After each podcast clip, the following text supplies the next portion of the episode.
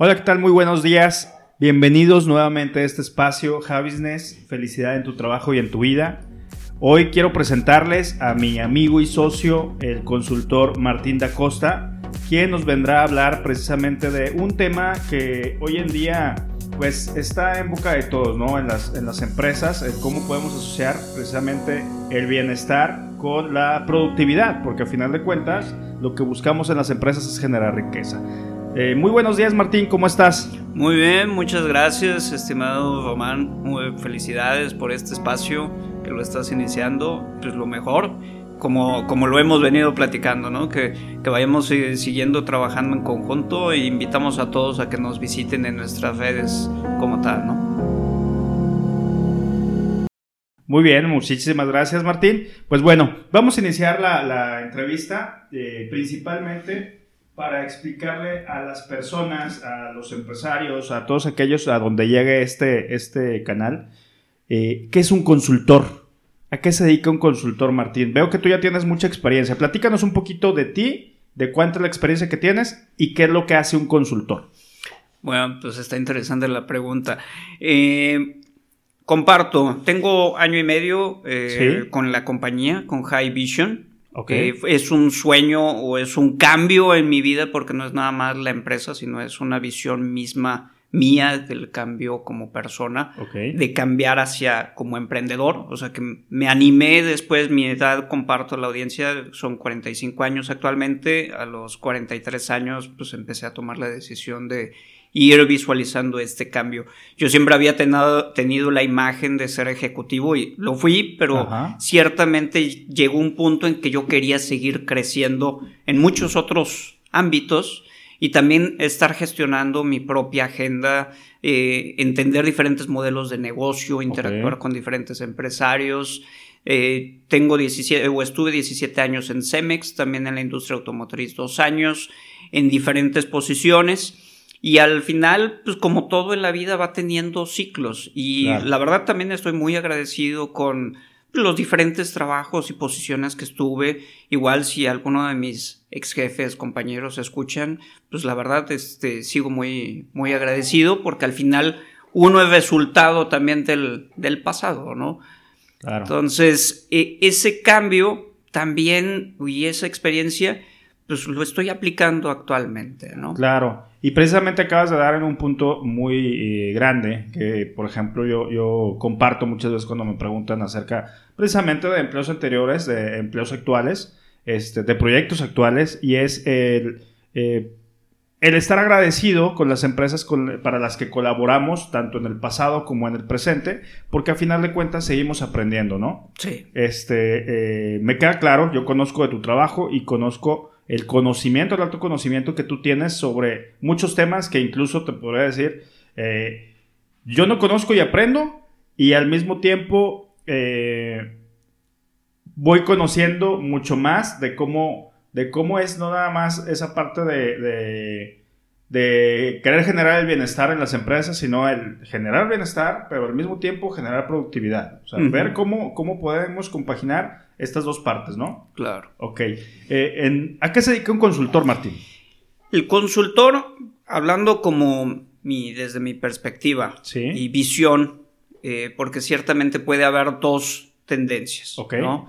Uno en el que, como su palabra lo dice, vas a, una consulta. Es como el doctor de las empresas. Okay, muy bien. El experto que tú volteas y dices, oye, tengo esta situación, y como también tú lo compartes como ontológico, tienes otro observador, tienes otras experiencias, tienes otros, porque has estado, uno como consultor está en diferentes empresas. Entonces vas tomando prácticas buenas y también identificando cuáles se pueden mejorar, áreas de oportunidad para poder recomendar a las otras empresas, dependiendo del tamaño, su personal, su momento de compañía no todas las compañías están en un momento de, algunas ya en crecimiento, ya una organización más estructurada, eh, con una secuencia, con procesos como tal, que el proceso no entendamos la parte del proceso como nada más el sistema, ¿no? Un proceso eh, y ayer lo conversaba con uno de los, de los clientes y del personal donde estamos apoyando. Sí. El proceso está involucrado en la parte de indicadores, reglas, procedimientos, el flujo, la interacción personal es bien importante, o sea, con quién interactúa en ese proceso, ¿no? Entonces el consultor, pues también se apoya de diferentes herramientas como lo estamos trabajando tú y yo, ¿no? Eh, hay que identificar cómo, cómo apoyar de mejor manera a la organización de manera integral, ¿no? Claro, acabas de mencionar algo que para mí es muy importante, eh, no solo en las empresas, también en la, en la vida diaria, ¿no? La comunicación. La comunicación, y te comparto de mi propia experiencia, como incluso sabiendo muchas herramientas de comunicación, sigue habiendo ciertos ruidos, seguimos eh, muchas veces tratando de comunicarnos, pero no somos muy específicos en los pedidos que hacemos y a final de cuentas hay algunos, algunas situaciones de ruido. Sin embargo, son situaciones de ruido que ya con la experiencia que tenemos en comunicación, eh, hablo por mí, hablo por situaciones personales donde todavía llego y quiero hacer un pedido en mi casa y a veces no es completo, ¿sí? Entonces, eh, cómo estas herramientas o estas habilidades que uno adquiere mediante la consultoría, me atrevo yo a decir que mediante la consultoría, te pueden servir dentro de los aspectos de comunicación, tanto en tu trabajo como en tu casa, ¿no? Sí. A final de cuentas. Eh, no sé si me puedas eh, platicar un poquito más de, de qué, es la vida de un consultor. O sea, como, como consultor y más, bueno, aparte de la vida de un consultor, ¿qué requiere o qué requeriría tener un consultor? Por ejemplo, si yo me acercara contigo para pedirte consulta sobre alguien que va a ir a trabajar a mi empresa como consultor.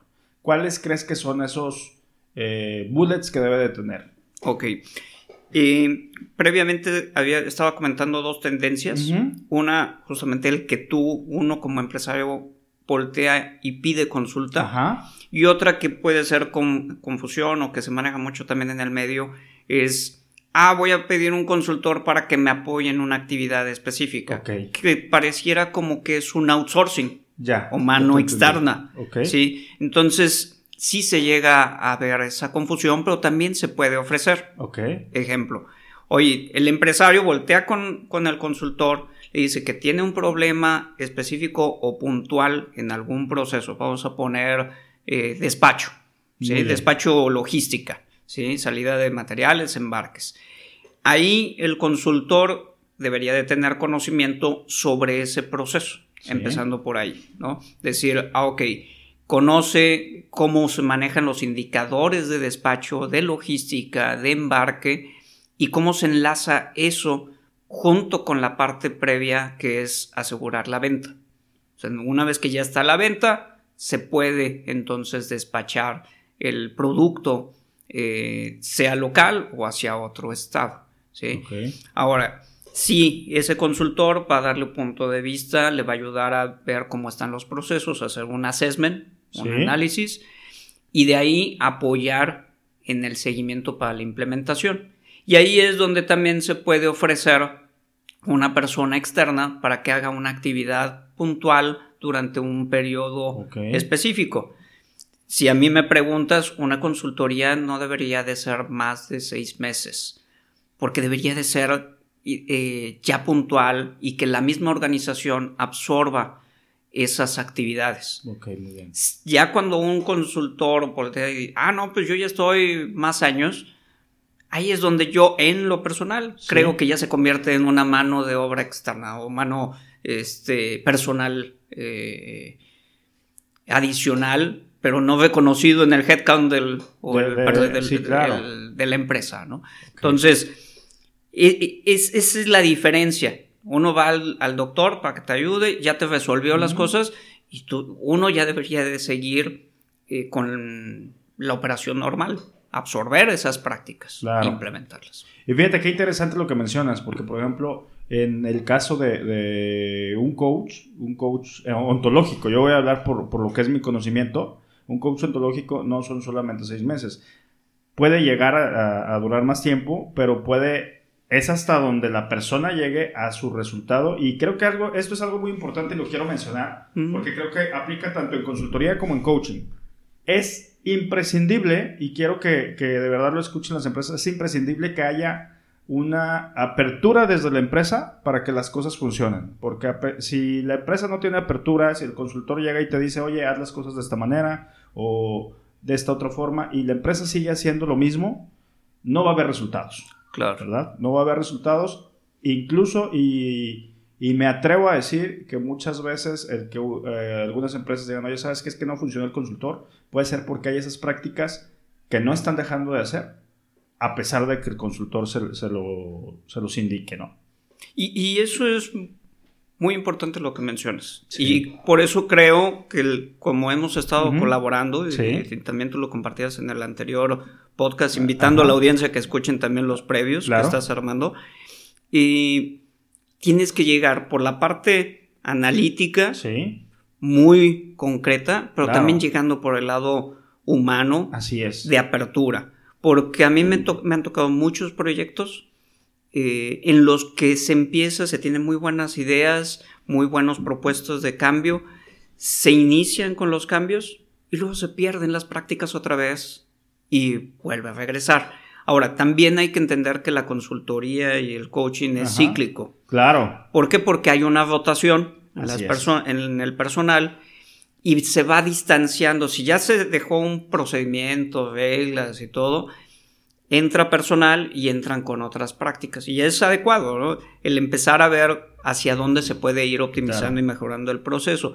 Pero por eso hay que estarlo midiendo, tanto desde la perspectiva tangible, económica, de tiempos, como intangible. Es decir, está generando evolución, innovación en el mismo, en la misma empresa, está generando valor. Fíjate que eso que acabas de mencionar, creo que es súper importantísimo para cuando una empresa quiere tener un crecimiento, ¿no? Tienes que medirlo, tienes que medir lo que, lo que estás haciendo y bueno, en algún momento, en alguna conversación yo te hablaba desde la parte comercial y yo te decía, hay que medir cuál es el volumen de ventas, pero tú me dices, no, no nada más es el volumen de ventas, ¿qué más aspectos tiene que medir una compañía? Para tener un crecimiento, Martín. Me gustaría que lo compartieras aquí. Eh, eh, ah, es, este, interesante la pregunta. En primeras, sí, definitivamente, y, no, compartiendo la audiencia, también doy clases de, maestría. Y yo compartía a, mis alumnos que se recomienda o yo recomiendo que realmente el entendimiento del estado de resultados, balance, debería de ser para cada una de las áreas, porque hay un pedacito claro. para cada una de ellas. Y de ahí viene también la medición. Tú bien mencionabas ventas. Ok, ventas es cómo está cada uno de las, si son varios productos, cómo están introduciéndose al mercado. Eh, no es lo mismo que eh, un producto a otro, tienen una introducción distinta. Claro. Eh, la velocidad, el segmento, todo eso también hay que medirlo. La parte del mismo vendedor. Claro. ¿Qué tantas llamadas hace? ¿Qué tantas frecuencias hace? ¿Qué tantos nuevos clientes genera? Claro. y esa es la perspectiva de ventas y la proyección. Ah, ok, ¿Cuál es el objetivo? Supongamos, ah, yo vendí un millón de pesos y quiero crecer 10% más. ¿sí? ¿Acorde a qué? Pues al histórico y a la situación de la empresa y del mercado. Ah, ok, puedo alcanzar ese 10%, pero si no se mide cada mes, cada seis, tres meses, pues no sabemos o no va a saber la empresa qué tan lejos está. Tanto el personal de ventas como los directivos. Claro. Entonces, esa es la parte de ventas. La parte de producción, pues similar. ¿Qué tanto producen? ¿En qué tiempo? ¿Cuál es el costo? Eh, ¿Cuánta merma o desperdicio tiene? Eh, ¿Cómo es la línea de producción? ¿Cuánta rotación de personal relacionada a recursos humanos? ¿Cuánto se paga de nómina? Y todo eso se tiene que también proyectar. Ese tema de proyección o de presupuesto es un ejercicio también evolutivo no a la primera le van a atinar. Yo lo que recomiendo es una empresa que no tiene presupuestos tiene que hacer un ejercicio primero de fijar objetivos trimestrales o semestrales y después ya ir afinando la sensibilidad para que sean objetivos anuales. Claro. Fíjate, muy interesante cómo de, donde alguna persona puede decir, mira, voy a medir de esta manera, pero al final de cuentas puedes medir de muchas maneras para tener un servicio integral que te pueda ayudar a que tu compañía crezca, ¿no? Eh, algo muy, muy interesante que veo yo aquí es el, el costo-beneficio de a veces tener una persona externa, un consultor que te pueda ayudar, pero una persona que de verdad sea, eh, esté capacitada, que tenga ahora sí que las distinciones o credenciales o como tú le quieras llamar, para poderte apoyar, porque es un proceso muy largo y yo voy a hablar desde, desde lo que he visto eh, últimamente y con lo que tú me compartes ahorita de las mediciones, mm. cómo el que tú llegues con una persona externa no es tanto un gasto, si sabes escoger bien a la persona adecuada, es más una inversión, porque al final de cuentas, fíjate todo lo que estamos midiendo ahorita, ¿no? Todo lo que puedes a lo mejor ahorrarte en desperdicios, en, no sé, tú me puedes hablar más personal, de tiempo, robo, o sea, también fraude, riesgos de que, de que llegue el, eh, Hacienda, o llegue Secretaría de Trabajo, o llegue Secretaría Ambiental, o sea, todos esos riesgos que a veces la misma operación de la empresa lo ve normal y también necesita uno observadores diferentes y que le cuestionen a, uno, oye, estás haciendo bien las cosas porque también hay un tema cultural, sí. un tema cultural que bien sabemos, desafortunadamente nos queremos ir muchas veces por la libre o por el camino más fácil y el empresario pues también, ah, que, se escucha mucho en las noticias, eh, compra de facturas, ¿no? O que no cumplen con las normas. Pero ¿qué es mejor, pagar los impuestos o que llegue eh, o, que te sirven la empresa y ya, hasta ahí se acabó? Fíjate que estaba, eh, y aquí voy a, voy a, cambiar un poquito, pero lo estaba viendo, estaba viendo hace poquito un, un yo sigo mucho a, muchos comediantes, ¿no? Y estaba viendo un, un video donde precisamente un comediante muy famoso, este, de aquí de Monterrey, decía, Oye, qué buenos son los del SAT. Qué buenos son los del SAT para hacer su trabajo. Dice, ni me han buscado para ir yo a pagar mis impuestos. Dice, o sea, tienen una recaudación tan buena porque yo, yo solo ya tengo que ir a dar mis impuestos porque si no me puede ir mal. Pero esto es una persona que a lo mejor está bien asesorada. ¿Cuántas personas hay que no están tan asesoradas en el tema, no? Sí, sí, sí, sí. Y bueno, también tú comentabas qué atributos debería de buscar una empresa sobre empresas de consultoría. Y pues identificando primero qué es lo que quiere el directivo como consultoría, eh, de qué tamaño, porque sí hay que dividirlo en fases por lo de los, los resultados. Si uno quiere hacer cambios de todo al mismo tiempo, es cuando los proyectos se alargan y se puede perder la dimensión. Si uno va dando resultados fase por fase y dándole pauta al empresario de, mira, te estamos dando esto, el beneficio lo va a ver, ¿no? Entonces, que sea una consultoría transparente, que tenga justamente el capability o las habilidades, como tú dices, y también reconocer cuáles son las áreas de oportunidad que ellos no pueden ofrecer, pero que pueden conseguir alianzas. Exacto, y acabas de mencionar algo muy importante, las alianzas y el, reconocer qué sí puedes hacer, qué no puedes hacer. Tenemos que entender, a mí me queda muy claro que tenemos que entender que no podemos ser un tutti frutti de todo. Sí podemos tener conocimiento de todo, como tú lo mencionabas, pero también va a haber un área de especialización que, tenemos que llevar, ¿no? Y el que nosotros tengamos alianzas con quien trabajar, por ejemplo, ahorita dentro de proyectos que estamos juntos y algunos otros proyectos, pues tenemos otras alianzas, ¿no? Son otras alianzas externas que van a complementar ese trabajo que nosotros estamos haciendo para la empresa, para dar un servicio integral. Es bien importante que, creo yo, esto yo lo voy a hablar desde mi perspectiva, que cuando tú busques a un consultor, sí también detectes consultores que también te sepan decir, eso no lo hago, pero tengo que, y no consultores que te digan, sí, eso también lo hago y yo mismo lo puedo hacer, porque eh, a final de cuentas, desde mi perspectiva, creo que sí hay áreas donde pues tienes que trabajar en conjunto, ¿no? Voy a hablar, por ejemplo, en, medicina, como dentro de una misma clínica, de lo mejor un médico, él va a tener diversos especialistas, ¿no? Que se dedican a cada una de las áreas, ¿sí? Entonces creo que es un punto muy, muy importante a la hora de, de esta búsqueda. Martín, una pregunta. esta pregunta la hice en la... Bueno, no lo hice como pregunta en el episodio pasado, pero quiero dejarla muy clara. Eh, una consultoría siempre va a ser amable o atractiva para la empresa. Voy a ser un poco más específico, ¿sí? Eh, el empresario, todo lo que le diga el consultor va a ser algo que le va a gustar o en algún momento va a haber cosas que no van a, que lo van a mover de su zona de confort. Depende de la consultoría como, o de la empresa, ¿no? Eh, yo eh, o nuestra empresa y creo que eh, nuestra alianza va enfocada a hay que buscar cómo decir las cosas, claro. eso sí es cierto, para tener la susceptibilidad, el entendimiento, la empatía. Pero yo soy creyente en que si uno o la empresa contrata una consultoría es para que le digan también las verdades. Así es.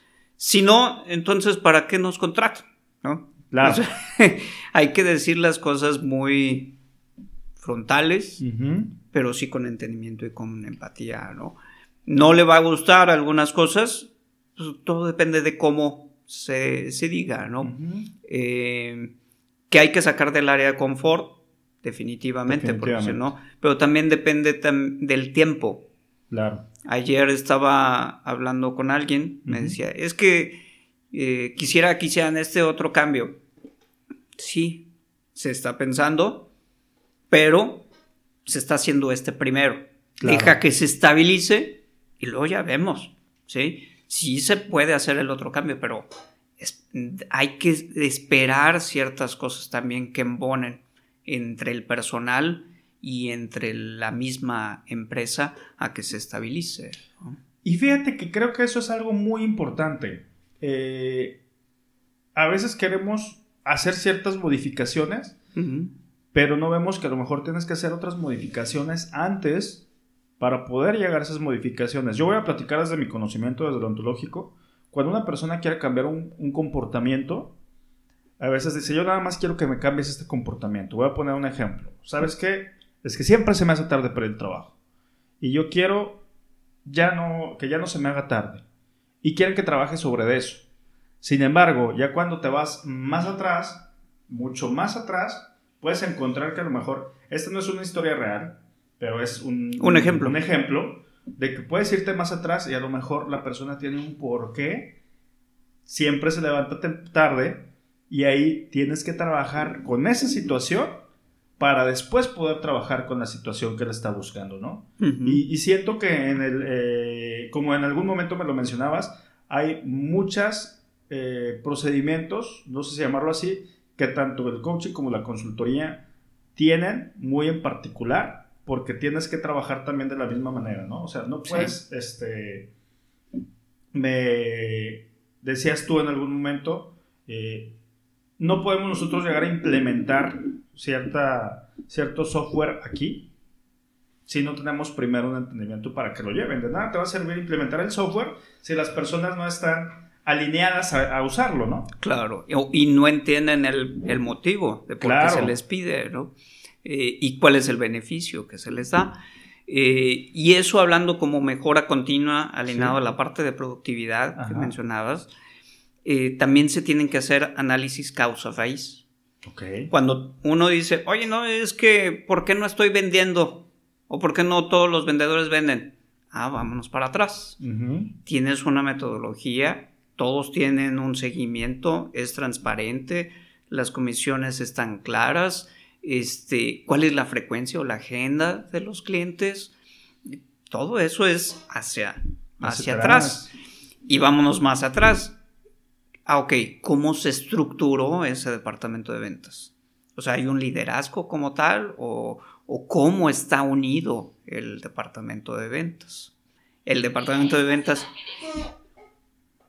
Sí. El departamento de ventas eh, cómo está haciendo el pedido a, a compras, cómo está haciendo el pedido a inventario. Sí. Eh, vamos a ver cuál es eh, en cada uno hacia atrás, ¿no? Claro, claro, es muy importante que, veamos esta parte que tú mencionas de cómo está conformado desde antes, o sea, que te vayas también un histórico, ¿no? Este, me queda muy claro lo que tú mencionas de que hay que tener las formas de comunicar. Volvemos a lo que mencionaba yo al principio. Tenemos que saber cómo comunicar las cosas, cómo hacer a lo mejor tus pedidos, cómo también vas a, a decirle a la gente cómo tiene que trabajar. O por ejemplo en el caso de, de, una consultoría, que a final de cuentas yo voy a hablar desde, desde una comunicación ontológica, es un quiebre. Es un quiebre dentro de la empresa. Eh, un quiebre no, me, no, no necesariamente es algo malo, un quiebre simplemente es un cambio que hay dentro de una rutina.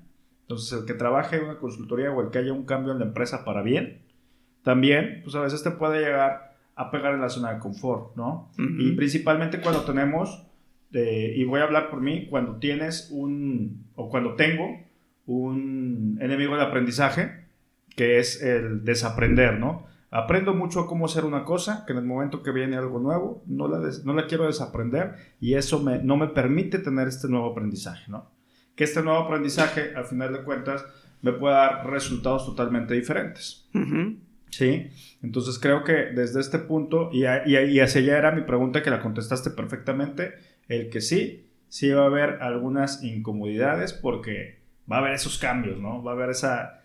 Eh, el, vas a tener que desacostumbrarte de hacer lo que estás haciendo hasta el momento para poder abrir nuevas posibilidades que a lo mejor pueden ser eh, muy buenas. Ayer te compartía yo, ¿no? Que que veía ciertos procesos y que a veces eh, eh, yo dentro de esos procesos veía que podía haber ciertas mejoras y a veces las personas a las que yo le exponía no me entendían hasta que después vieron un beneficio real en lo que, en lo que se, podía implementar, ¿no? Que estamos hablando, como tú me mencionas, tiempo. Y esto quiero que, que, lo dejemos bien en claro del por qué sí un consultor te puede ayudar todo ese tiempo perdido que a lo mejor tú lo puedes cambiar. Bueno, no lo voy a llamar tiempo perdido, tiempo invertido, pero que a lo mejor si lo inviertes mejor, lo puedes hacer más, más productivo. Más productivo, exacto. Lo puedes hacer más productivo porque puedes estar generando otras cosas, ¿no?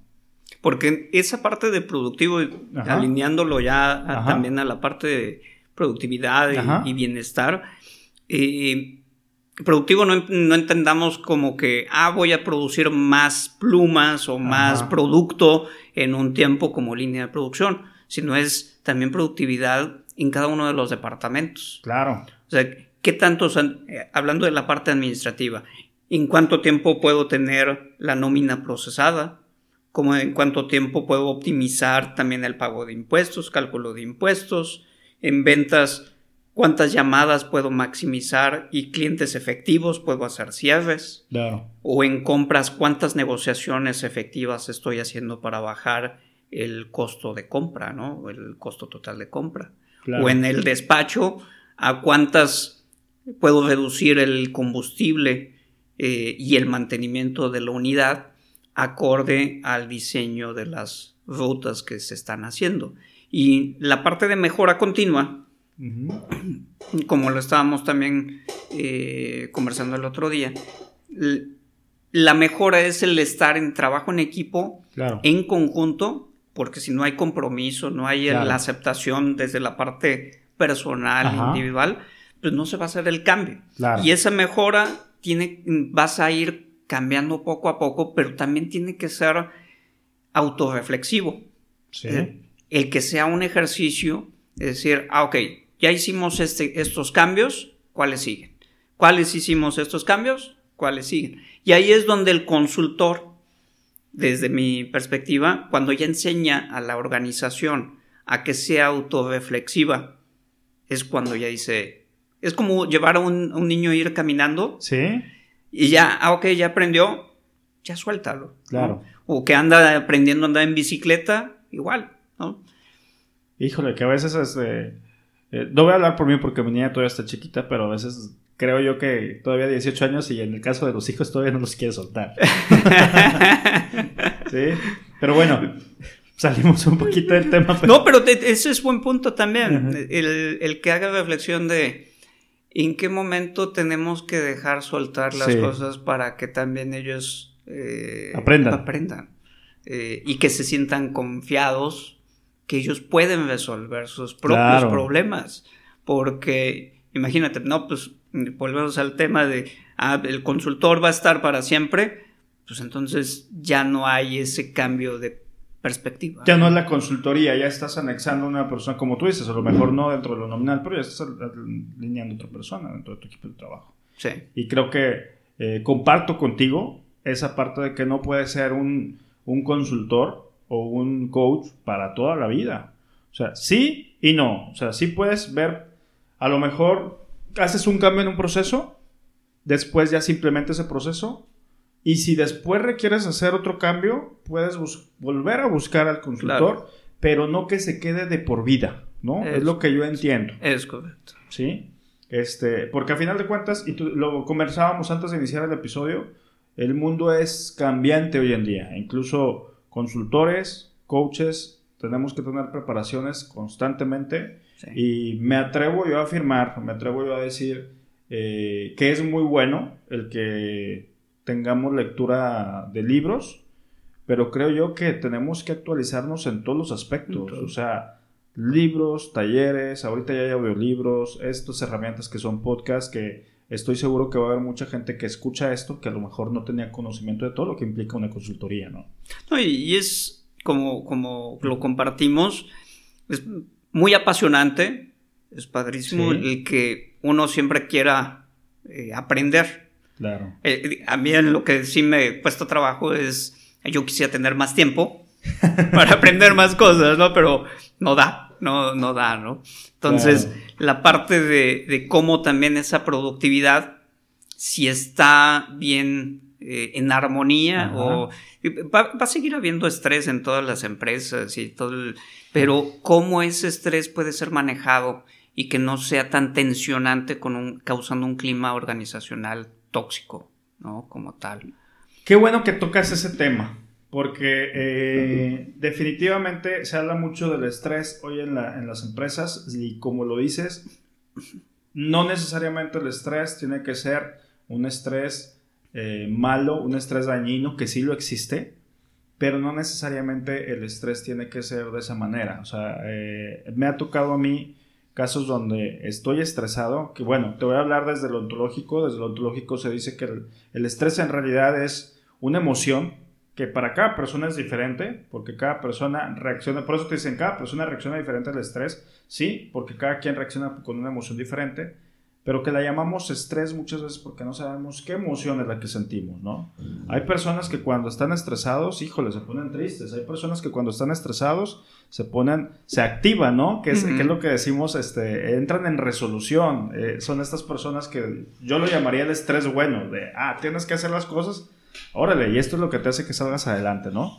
Entonces, sí me gustaría mucho que habláramos también de esa parte de estrés y precisamente porque esto ya viene alineado a la norma 035, que son los aspectos psicosociales, ¿no? Dentro de las empresas.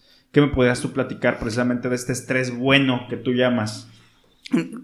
hablando de ese estrés o de esa parte de bienestar y hay está relacionada a la parte de medición, es decir, y que haya un modelo.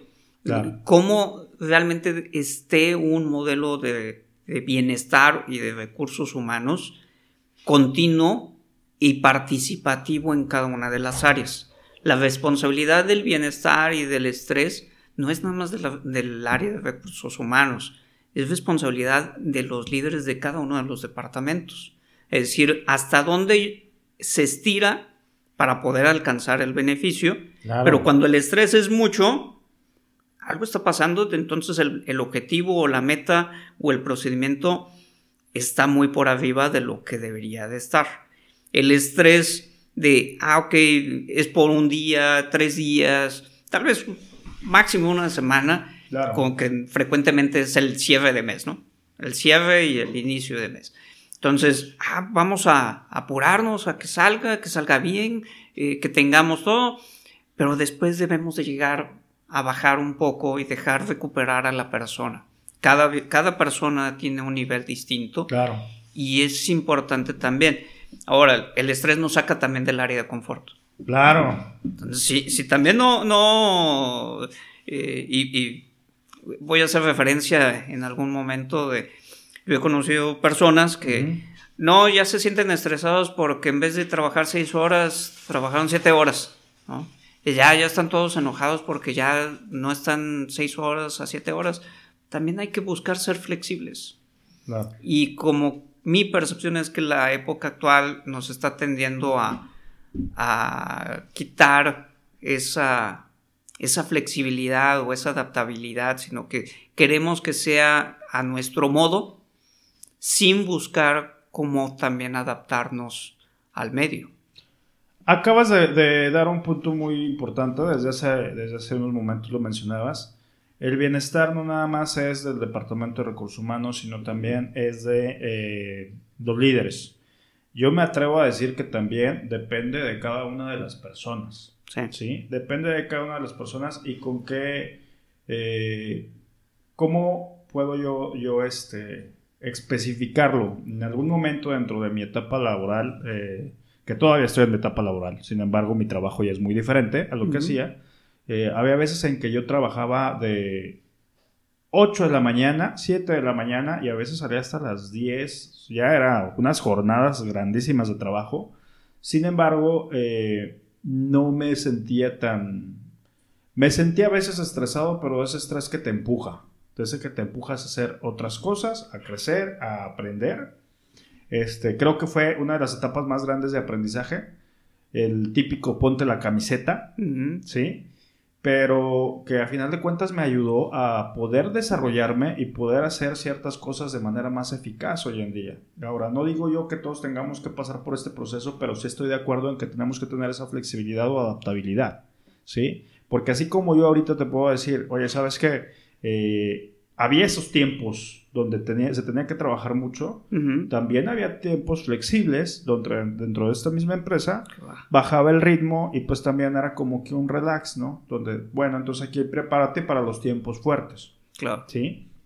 Este, eh, ahora sí que eso es lo que, lo que yo te puedo compartir de cómo yo puedo ver el estrés y cómo la flexibilidad es muy importante dentro de las empresas, pero también dependen del empleado, o sea no quiero que, eh, no me quiero escuchar muy en pro de, todo eso que se llama de que, oye, es que ponte la camiseta o esto otro. Sí, sí me parece que el empleado se tiene que poner la camiseta, pero que tiene que haber una flexibilidad, una adaptabilidad de las dos partes. De que cuando se necesita, pues tú puedas ir. Y aquí quiero tocar otro tema. Para que el empleado pueda ir a la empresa y decir, sí, me pongo la, camiseta, tiene que ser un empleado que se sienta comprometido con la empresa y para que se sienta comprometido con la empresa, creo que tiene que haber mucha confianza de ambas partes, ¿no? Claro. Y, medible, por ejemplo, eh, estamos diciendo el caso del horario. Ok, puedes tener un horario flexible, pero si tus metas o las metas están bien definidas. Si el empleado te da el 10% adicional de ventas y ya cumplió su, su, su meta, y está satisfecho también el líder, ah, pues, que pueda salir antes, ¿no? O un, ejemplo que tú mencionabas, ah, ok, trabajamos duro toda una semana y, o todo un proyecto. Ya es el cierre del proyecto, estuvimos dos semanas desvelándonos. vamos a tomarnos un día, vete a descansar un día, haz lo que tú quieras, ¿no? Creo que eso motiva y no va a cambiar el resultado. Al contrario, va a motivar a decir, ah, me dieron la flexibilidad, ¿no? Esa es una. Y dos, es totalmente, y lo hemos también compartido en otros, en otros cursos, tiene que nacer también de uno, el bienestar. Eh, si estamos siempre pensando, ay, no, es que los demás no me dan una sonrisa y ni me dicen los buenos días y estoy todo enojado y llevo así con todo, no, estos nunca me dicen y ya los odio y uno les da la sonrisa, uno nace de decir buenos días. Claro. Qué diferente sería. Claro, y mira, aquí eh, yo, yo lo comentaba o tiendo mucho a comentarlo. Cada persona es muy diferente, pero a final de cuentas cada quien es eh, dueño de cómo se siente y cómo le afecta lo que viene de, fuera, ¿verdad? Eh, todos aquellos aspectos externos sí, estoy totalmente de acuerdo y te voy a hablar por mí, porque yo era una persona que en algún momento me podría decir que incluso hasta cringe, en que yo llegaba a mi oficina y yo llegaba a mi oficina a hacer lo que se me pedía en la oficina. O sea, sí llegaba y sí convivía con muchos, pero yo tenía mi, ahora sí que mi bolita con la que yo tenía eh, reuniones y con los demás no. O sea, para mí el llegar y saludar a todo el mundo, y muy mal, ahorita yo lo veía desde otro observador. Para mí llegar y saludar a, todas las demás personas era una, ay, qué flojera ir a saludar a todos. Sin embargo, hoy en día que tengo más conexión con esa emoción que es la ternura, esa emoción que te lleva a abrazar, a congeniar un poquito más con las personas, me ha ayudado también a tener una mejor armonía tanto con las personas que trabajo, y tú lo mencionabas hace unos momentos, la empatía que tengas con las personas te va a ayudar a que tú hagas mejores pedidos y a que las personas también te respondan de la misma manera. ¿Sí? Eh, es muy diferente que tú llegues a pedir algo de manera impositiva o autoritaria a que tú llegues de una manera más empática, ¿no? O sea, a lo mejor como tú mencionas ahorita, hola, ¿qué tal? Buenos días, ¿cómo has estado? ¿Qué tal tu fin de semana? Oye, necesito esto, no sé si me puedes apoyar, ¿cuándo me, ¿cuándo me puedes apoyar? Es muy diferente a que yo me dirija a una persona de que, oye, ¿sabes qué? Necesito esto y lo necesito para tal día. ¿A qué hora me lo puedes tener? ¿Entre qué hora? O sea, te fijas, el tono de voz es muy diferente y esto también puede afectar las relaciones dentro de un ambiente laboral, ¿no? Sí, sí, sí, sí, definitivo. Ahora, también hay... Sí hay... Eh, que buscar eso, pero también hay que entender que sí también hay eh, situaciones que sí uno tiene que ser a, veces digo, mandatorio, ¿no? Eh, es difícil. No, no, no. Siempre uno tiene un precio por pagar cuando se hace o uno intercambia eso cuando suceden esas cosas, ¿no? Eh, pero sí también hay momentos en los que se tiene. ejemplo, cuando se tiene que hacer un, un recorte. Ok. ¿No? no necesariamente es o no es algo satisfactorio, ¿va? Claro. Y es doloroso, para la organización, el ambiente, pero a veces se tiene que hacer. Sí, ¿Por qué? Y bueno, yo soy pro de que siempre tiene que ser la última alternativa. alternativa, pero también cuando se tiene una persona que es su perfil no, no, no es el adecuado o está generando causas ahí, eh, pues hay que tomar la, la decisión y es mejor hacerla cuanto antes a postergarla porque entonces sigue afectando la productividad y el ambiente. Claro. Eh, ese es por un aspecto. Y el otro, cuando son recortes así masivos, pues la, la decisión, pues o es tal vez el riesgo de que la empresa no puedas pagar el resto de la nómina, a que sea nada más una parte. Entonces, pues es el, al beneficio o el, riesgo que se está quitando, o el sacrificio por salvar el resto. Y mira, eh, qué bueno que tocas ese tema. Aquí quiero yo también invitar a la audiencia. Yo, este, eh, precisamente si hay personas que pasaron por estas circunstancias, eh, quiero también que, que noten que no es una de inicio, que no se lo tomen personal, porque a veces si te tomas personal, que oye, es que lo hicieron por esta situación o por esta otra situación, o tal me puso el dedo o una u otra cosa, vas a estar desgastando más tu energía en eso que en lo que puedes hacer para conseguir un mejor empleo o iniciar tu propio proyecto, ¿no? Porque al final de cuentas, yo siempre lo he visto, siempre lo he dicho, cada cambio o cada situación que se te presenta en la vida es una nueva oportunidad de hacer más cosas, ¿no? Claro. O sea, eh, yo voy a hablar, eh, en mi caso particular, nunca me ha tocado un recorte, no me ha tocado un recorte, sin embargo sí me han tocado espacios donde yo he sentido que a pesar de ser una buena empresa, donde eh, dan mucho por sus empleados, a lo mejor ya no estoy viendo yo un reto para mí o a lo mejor ya no estoy eh, a gusto con lo que estoy haciendo y creo que es momento de hacer cambio, ¿no? Este, Sí, sí, e, es una realidad que, el buscar empleo no es algo sencillo. Sin embargo, creo que si cada quien tiene las tablas, está seguro de lo que puede hacer, a final de cuentas vas a poder llegar a una empresa Y, esta es una invitación real, real, porque yo también he estado en esa circunstancia de en algún momento estar desempleado y buscando a lo que pegue, ¿no? Eh, sí hago la invitación a que no estés buscando trabajo de lo que sea porque tienes una necesidad. Es muy importante que el trabajo que tú estés buscando sea algo, lo acabas de decir, sea algo que te apasione, algo que te guste. Porque si lo estás haciendo únicamente por el bien económico, definitivamente eh, no vas a terminar bien, no vas a terminar bien. Necesitas que te apasione y por algo hago este tipo de cápsulas, porque hoy en día en el mundo solamente el 13% de la población dice estar a gusto con lo que hace en su trabajo, cuando en realidad pues deberíamos de tener un porcentaje mayor. Y eso da reflejo eh, también al tema de bienestar, que cómo se siente y cómo van a las empresas em, los empleados. Y eso se lo llevan a la casa. Claro porque es como un ciclo. En uno de los cursos lo, comentábamos.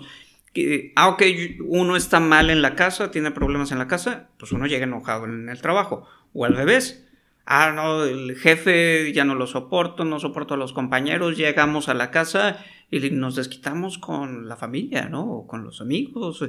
Y pues como que tenemos que buscar cómo de nosotros mismos ser reflexivos y buscar una felicidad, un, pues un bienestar. Claro, y a final de cuentas, siguiendo sobre esta línea, el que tú busques un empleo que te apasione, como tú lo mencionabas, es más fácil que tú encuentres esa... Eh, que tú te alinees y que encuentres ese trabajo, porque si es algo que te apasiona, definitivamente va a ir con tu perfil. Definitivamente. Si tú estás nada más buscando por alguna necesidad, vas a tardar mucho tiempo, pero si es algo que te apasiona, que dices, oye, ¿sabes qué? Es retador, me gusta, me late, eh, es más fácil que lo puedas encontrar. Ahora, yo lo voy a mencionar para las personas que a lo mejor no tienen empleo, no te desesperes, yo tardé, eh, para uno de los empleos que tuve, tardé, mandé cerca de 100 currículums, y, precisamente por eso quiero tocar el tema. Yo mandaba 100 currículums dedicados al área a la que me... original. Al área original a la que me dedico y digo, ¿sabes qué? Te voy a dar por aquí. Y en el momento que dije, oye, ¿y por qué no buscas por lo que haces y que te apasiona y que te gusta? No te miento, Martín, en dos, tres días ya tenía mi primera entrevista. En esa entrevista me quedé y, y estoy muy feliz con mi trabajo porque me permite trabajar en lo que me gusta y al mismo tiempo pues desarrollar proyectos como este y como otros que tenemos en conjunto, ¿no? y ayer me enseñabas eh, la aplicación. Es padrísimo porque tú también de una manera estás impactando la educación. Exacto. ¿no? La satisfacción de decir, aún los niños pueden aprender mejor, que necesitamos que eso eh, se invierta y que mejore en este país. Con mayor, mejor educación podemos tener mejor bienestar también, ¿no? Claro. Y en la parte del, empleo también hay que ser adaptables. Sí. ¿no? Eh, no hay empleo perfecto. Eso me queda claro después de haber cambiado y de haber tenido varios muy buenos jefes, también algunos que tuvieron su área de oportunidad, pero la verdad yo muy buenos jefes y también hay que verle las partes, es como un matrimonio, hay que verle la parte positiva, ¿no? Y que podemos trabajar, ¿no? Que podemos trabajar y lo otro es siempre eh, eh, he hecho esta reflexión últimamente y no sé si la llegué a platicar contigo, esto es las, últimas semanas, en si realmente hay, varios piensan que un trabajo le da estabilidad. Ajá. ¿sí? Pero, ¿qué es estabilidad? Ya me lo habías compartido. Es, es, decir, es el momento en el que estamos, pero creo que la estabilidad uno la, la va creando. Claro. Porque uno no sabe en un trabajo de un momento a otro nos pueden despedir. Claro. ¿sí? Igual en un negocio. Oye, yo va bien el negocio, pero puede haber un quiebre desafortunadamente de, la vida y cambian. Claro. Entonces, realmente es como que una ilusión, no sé, es, una teoría mía en el que también tenemos que estar preparados al cambio porque tarde o temprano va a llegar. Estamos trabajando y pues, tarde o temprano vamos a hacer un pasivo laboral es la realidad. Sí. Y a los, sea a los 50, a los 60 máximo, y te van a decir eh, muchas gracias. Y no es porque sea algo personal, sino porque ya llegó el momento. Y para mí, para mí, eh, ese tema lo vamos a ver, después lo voy a ver con Dani, tú conoces a Dani también. Voy a ver ese tema precisamente con ella en otro episodio. Pero volviendo a esto que estás mencionando ahorita, a tu teoría, yo lo veo desde, desde, mi, desde mi propia experiencia y desde distinciones ontológicas, que la vida no es solo estabilidad. Tiene que haber estabilidad y flexibilidad. Tiene que haber apertura y tiene que haber resolución. O sea, así es la vida. No vamos a encontrar únicamente estabilidad. Cuando no la hay, tenemos que buscar esa flexibilidad. Y después de la flexibilidad, tenemos que buscar nuevamente estabilidad para poder eh, digo, para vivir esta vida que para mí es grandiosa y siempre llena de retos, ¿no? Sí, sí, sí, sí, Muy bien, Martín. Bueno, pues mira, terminamos aquí ya con el tiempo. Yo creo que aquí nos podemos pasar horas siguiendo, platicando de este tema, que son temas completamente amplios, pero no me gustaría eh, terminar este episodio sin antes este, que nos menciones primeramente cómo te puede encontrar la gente en redes sociales y eh, en tu página web. En Twitter como High Vision. Ajá. En Facebook igual, High, Vision. En LinkedIn HI-VI, High Vibe. Ajá. Eh, y bueno, mi correo electrónico gerencia arroba highvisionconsulting.com, ¿no? Ok, muy bien. O si no, a través tuyo. Claro, claro. Si no, también. damos consultorías en conjunto. Sí, los servicios de Martín también los pueden encontrar con nosotros en habusiness.com. Es H-A-W-I-S-N-S-S.com. Así nos encuentran también en Facebook, arroba Javisnes, en Instagram, arroba Javisnes también. Muy importante, Javisnes, eh, acabamos de iniciar con nuestra cuenta de Instagram, entonces sí estamos subiendo mucho material que va a ser muy diferente a la que tenemos en la página de Facebook para que también nos pueden contactar por cualquiera de esos medios y al correo electrónico hfelicidad.gmail.com. Si tú en algún momento escuchas este podcast y te gustaría que viéramos algún tema en particular, también te invito a que nos mandes un mensaje y eh, no quiero terminar este episodio sin antes invitarlos a un próximo taller que vamos a tener el señor Martín da Costa y un servidor, que es el, eh, un taller de... Eh, se llama Planea la productividad y felicidad de tu empresa para este 2020. ¿Lo tenemos los días, Martín? 21 eh, y 22 de febrero. 21 y 22 de febrero en la ciudad de Monterrey, en Mid Paseo Tech. Si alguien quiere más información sobre este taller, te invito a que te pongas en contacto con nosotros.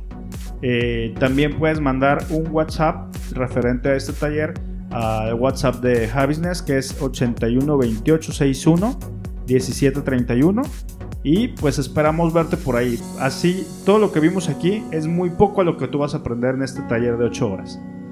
Estupendo y pues muchas gracias a la audiencia y a ti Román y pues sigamos para adelante, ¿no? Claro que sí, muchísimas gracias, que tengan un excelente día. Hasta luego. Hasta luego.